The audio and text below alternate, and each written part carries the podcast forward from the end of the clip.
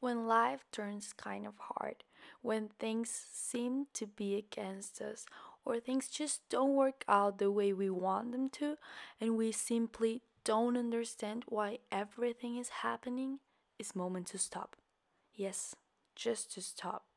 Welcome everyone to Clichés Reinvented, reinventing life clichés, a space where I'm gonna share information, thoughts, and insights to help us both live alive in consciousness.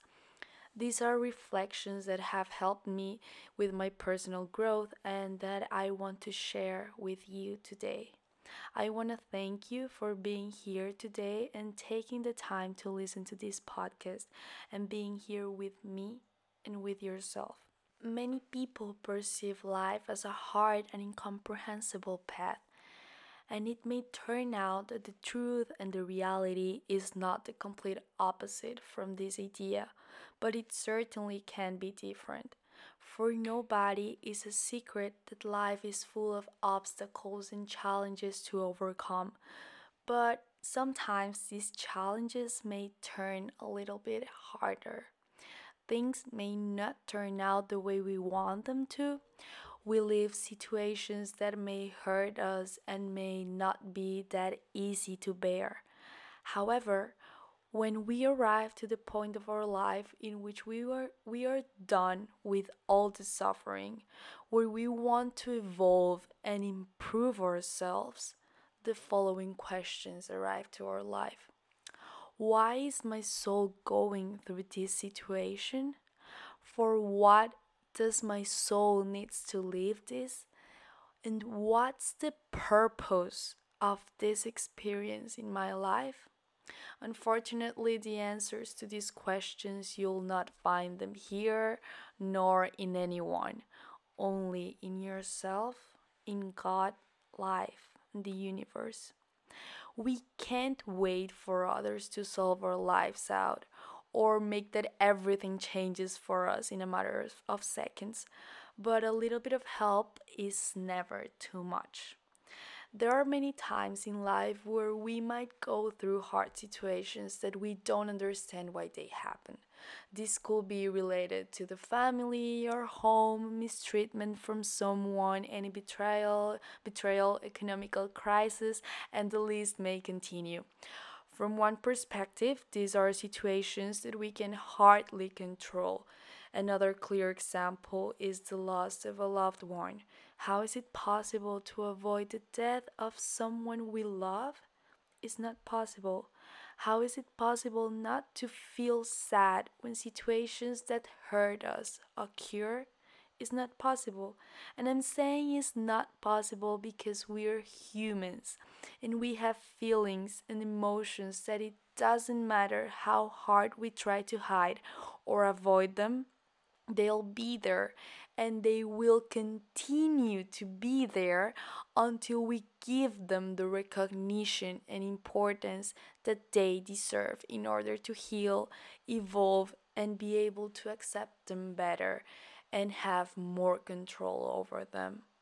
Listening to this podcast is not a coincidence, and that you're interested for a life without suffering is a really big step. And I want to congratulate both of us for it. Sometimes it's not that easy to look beyond the superficiality of our problems. That's where most of the people get stuck in. It's actually really brave to look in our inside for our answers. In this process and beautiful learning that is life itself, little by little, with the help of my mom's insights, books, and experience, I could have determined certain steps that I would love to share with you today and that may help us both to find answers for our questions. First step make a stop along the way. Just as mentioned in the beginning, when situations that are not pleasant to live, it's important to stop. Stop overthinking things so much. Stop making the same mistakes that we have been making for who knows how long without even being aware of. Stop living a life without, with no purposes nor goals. Stop living the tedious and rushed routine that our life itself has become into. When you stop, and introspection or self observation is needed, it is to say to take a look to see what's happening inside you and take a moment for yourself, for meditate and get into a space of stillness with you and your mind. The purpose of making a stop along the way is not, uh, not other than taking a space for our time, of our time for ourselves. Second step, accept our ignorance. Ignorance. When we accept our ignorance, we are accepting our lack of understanding of life itself, is accepting that sometimes we don't find the meaning of what happens to us, and sometimes we just don't have the answers for everything, not, nor for everyone, and it's okay. Accepting our own ignorance takes us to inquire the why of things. Here comes the third step ask. Although it is difficult and challenging, it is important to accept that nothing in life is a coincidence. In fact, everything happens for a reason. And yes, I know is maybe one of the most known cliches, but it's the reality. When we're conscious that everything has an order and a purpose, we should start asking ourselves what's this purpose of this event or situation in my life? The why is important too, but it's not really the question we should ask ourselves since it put us in a situation of victims when what we really are looking for is the purpose of it. The why of things only God knows. And it may be after a long time we'll understand it. But what we want now is to take action on what is happening to us in order to evolve everything in life is learning and without questioning we won't get the solutions nor the answers of, of that we want and i'm going to refer myself here to jay shetty english author author and former hindu monk on one of the chapters from his podcast on purpose which i truly recommend mentioned the importance of setting different questions about life situations that we don't understand as a morning routine that we'll keep on asking them to ourselves along the day, but just focusing on the question, not on the answer. And here we go to the next and last step. Fourth step open your heart to life when we focus ourselves in the question and by repeating it to ourselves, life itself will give us the answers in the precise moment.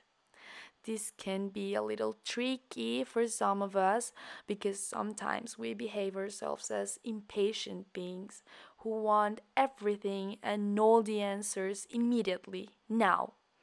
And most of the times it doesn't work that way we should be open to receive the life signs and God's answers without any type of prejudice nor listening to our ego because many time times the universe sends us signs that we avoid or decide to ignore them this is why we feel we don't advance when you open your heart you're willing to listen to god and life itself will give you the answers. Remember that having moments of sadness is not bad. After all, we are humans and we should allow ourselves to live these emotions in a conscious way so we don't get stuck in them and we are able to evolve and advance. Hope with this you could accept and understand a little bit better that how you live your life depends on you and how the change starts with you. But I hope as well that you develop your own critical thinking and don't believe everything I say, but check and prove by yourself what you just heard. Thank you for coming this far. I send you a hug and thank you to all the people who have supported me with this beautiful project. Thank you.